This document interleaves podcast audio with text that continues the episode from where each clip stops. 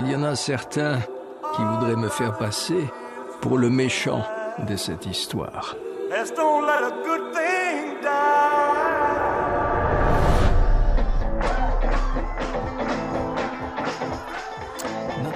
Alors, c'est le film très attendu, Elvis. Et là, j'ai une question à te poser d'entrée de jeu. Et vas-y. Tout a été dit, tout a été écrit, tout a été tourné sur Elvis. Mm. Pourquoi j'irais voir un autre film sur Elvis? C'est une excellente euh, question, mon cher Paul. J'attends les excellentes réponses. Oui, tout à fait. Alors, pourquoi on irait voir un film de ce type? Parce que c'est la sauce Baz Luhrmann qui s'attaque à un mythe. Et Baz Luhrmann, juste pour vous remettre en contexte, c'est un réalisateur qui nous a donné Moulin Rouge, de Roméo et Juliette, Gatsby le Magnifique. Donc, il y a une façon de réaliser qui est assez particulière. C'est-à-dire, c'est très coloré, c'est très rythmé. Il y a aussi beaucoup de musique remixée. Donc, si vous avez aimé Moulin Rouge, probablement que vous allez aimer Elvis.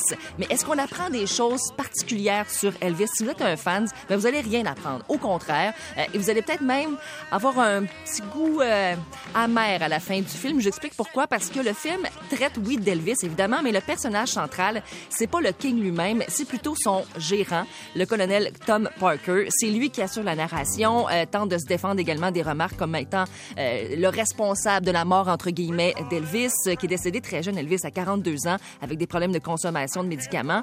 Euh, faut dire que la fin d'Elvis non plus est pas très glorieuse. Et ce qu'on nous montre, en fait, au-delà de la rencontre, de l'histoire d'Elvis, qu'on connaît, le, succès au départ, les femmes qui s'évanouissaient pratiquement devant lui parce qu'il se trémoussait un petit peu, les check-up. Euh, ben, c'est la mainmise, en fait, du colonel Parker sur la carrière et la vie d'Elvis. Euh, on a vu des documentaires à quel point leur vie était, euh, leur relation était très, très malsaine. Et ça, c'est ce qu'on montre beaucoup dans le film. C'est-à-dire qu'ils voyaient Elvis comme une machine à imprimer de l'argent. Le colonel Parker, qui lui-même avait des problèmes de jeu, a fait en sorte qu'Elvis aille euh, à Las Vegas pendant plusieurs années. Même si Elvis était très, très malade, à la fin, continuait quand même à monter sur scène, l'obligeait. Elvis voulait avoir une tournée internationale. Le colonel Parker disait non. Bon, il y avait ses raisons aussi à ce qu'on apprend un petit peu dans le film, mais il reste qu'il a quand même coupé les ailes d'Elvis. Et c'est beaucoup ça qu'on voit dans le film. Ce qui est bien représenté quand même, je dois donner au film de Baz Luhrmann, c'est les influences afro-américaines d'Elvis. Euh, ça, beaucoup, on, y- revient. Comment il a été influencé justement par euh, tout ce qui est gospel, B.B. King et compagnie. L'amour qu'il avait aussi pour sa mère, euh, sa famille, euh, son public. La révélation, son nom, c'est Austin Butler, qui interprète Elvis. Physiquement, oui, il lui ressemble, surtout quand il était jeune, mais il y a vraiment toute la passion, l'énergie, la fragilité aussi, les tourments du King. Le voir sur scène se trémousser, tu te dis, ben, peut-être que dans les années 50, début 60, j'aurais été dans la salle, puis moi aussi, j'aurais probablement crié, puis envoyé ma petite bobette. euh, pour Elvis, vraiment. Tu sais, non, mais vraiment, il y a la petite couette dans les airs, le regard félin. Tu sais, t'es loin d'Elvis Story au Capitole de Québec, là. Sans rien dénigrer, c'est hallucinant de le voir. Et c'est lui aussi qui interprète les chansons d'Elvis dans le film. Well, that's all right, Mama. That's all right for you. That's all right,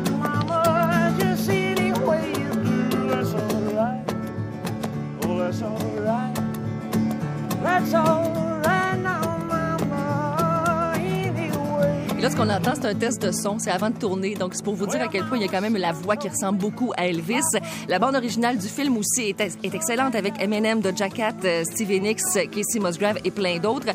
Le gros problème du film, ben, ça reste le réalisateur Baz Luhrmann, qui a tellement voulu faire une biographie distincte, euh, typique, qu'on adhère vraiment on adhère moins, disons, à la proposition. Il y en met trop tout le temps. Tu sais, on passe à un moment donné euh, d'un segment comédie musicale. Après, il y a un segment bande dessinée. Il y a des plans ultra courts, très, très, très rythmés, un montage rapide. Et là, à un moment donné, tu dis, OK, wow, on est tous dans des montagnes russes, là? Mais c'était comme ça aussi pour Moulin Rouge. C'était comme ça pour Roméo et Mais Juliette. c'est un, un film qui a été accueilli euh, par certains comme étant extraordinaire. là, Ouais. puis je- Mais la famille d'Elvis Presley a adoré le film. Mais tu sais, je regardais en France, je pense que c'est le Figaro qui a dit un film à voir, puis Libération qui appelle ça Rock Around the Flop, en voulant dire que c'est pas bien bon. Ça polarise, je vous dis. Puis il y a aussi le personnage de Tom Hanks. Faut que j'en parle en terminant. Écoute, moi, j'en reviens pas qu'on ait laissé faire ça. Tom Hanks, quand il s'est vu dans le miroir, là, euh, en colonel Parker, il a pas levé la main pour dire ça a juste pas de bon sens d'avoir une face de même. On dirait le bonhomme Pittsburgh ou euh, le bonhomme Michelin. Il est gonflé à l'hélium. C'est tellement laid à regarder. Moi, ça m'a dérangé vraiment tout le long du film, puis on le voit quand même beaucoup, là. C'est un petit peu comme les palettes de Rami Malek dans Bohemian Rhapsody. C'est lui qui interprétait Freddie Mercury. Quand les palettes arrivent dans la pièce, avant l'acteur, ça veut dire que tu as un petit problème. Ben, c'est la même chose pour euh, le personnage de Tom Hanks dans Elvis. Alors, le film vaut quand même la peine d'être vu sur grand écran. Il annonce la pluie, allez-y, euh, et puis ça va vous rappeler de bons souvenirs euh, du King, mais c'est peut-être pas le film, si vous êtes fans à tout prix d'Elvis, à aller voir. Alors, c'est en salle à compter d'aujourd'hui. Merci. Euh, 6h33, la 40.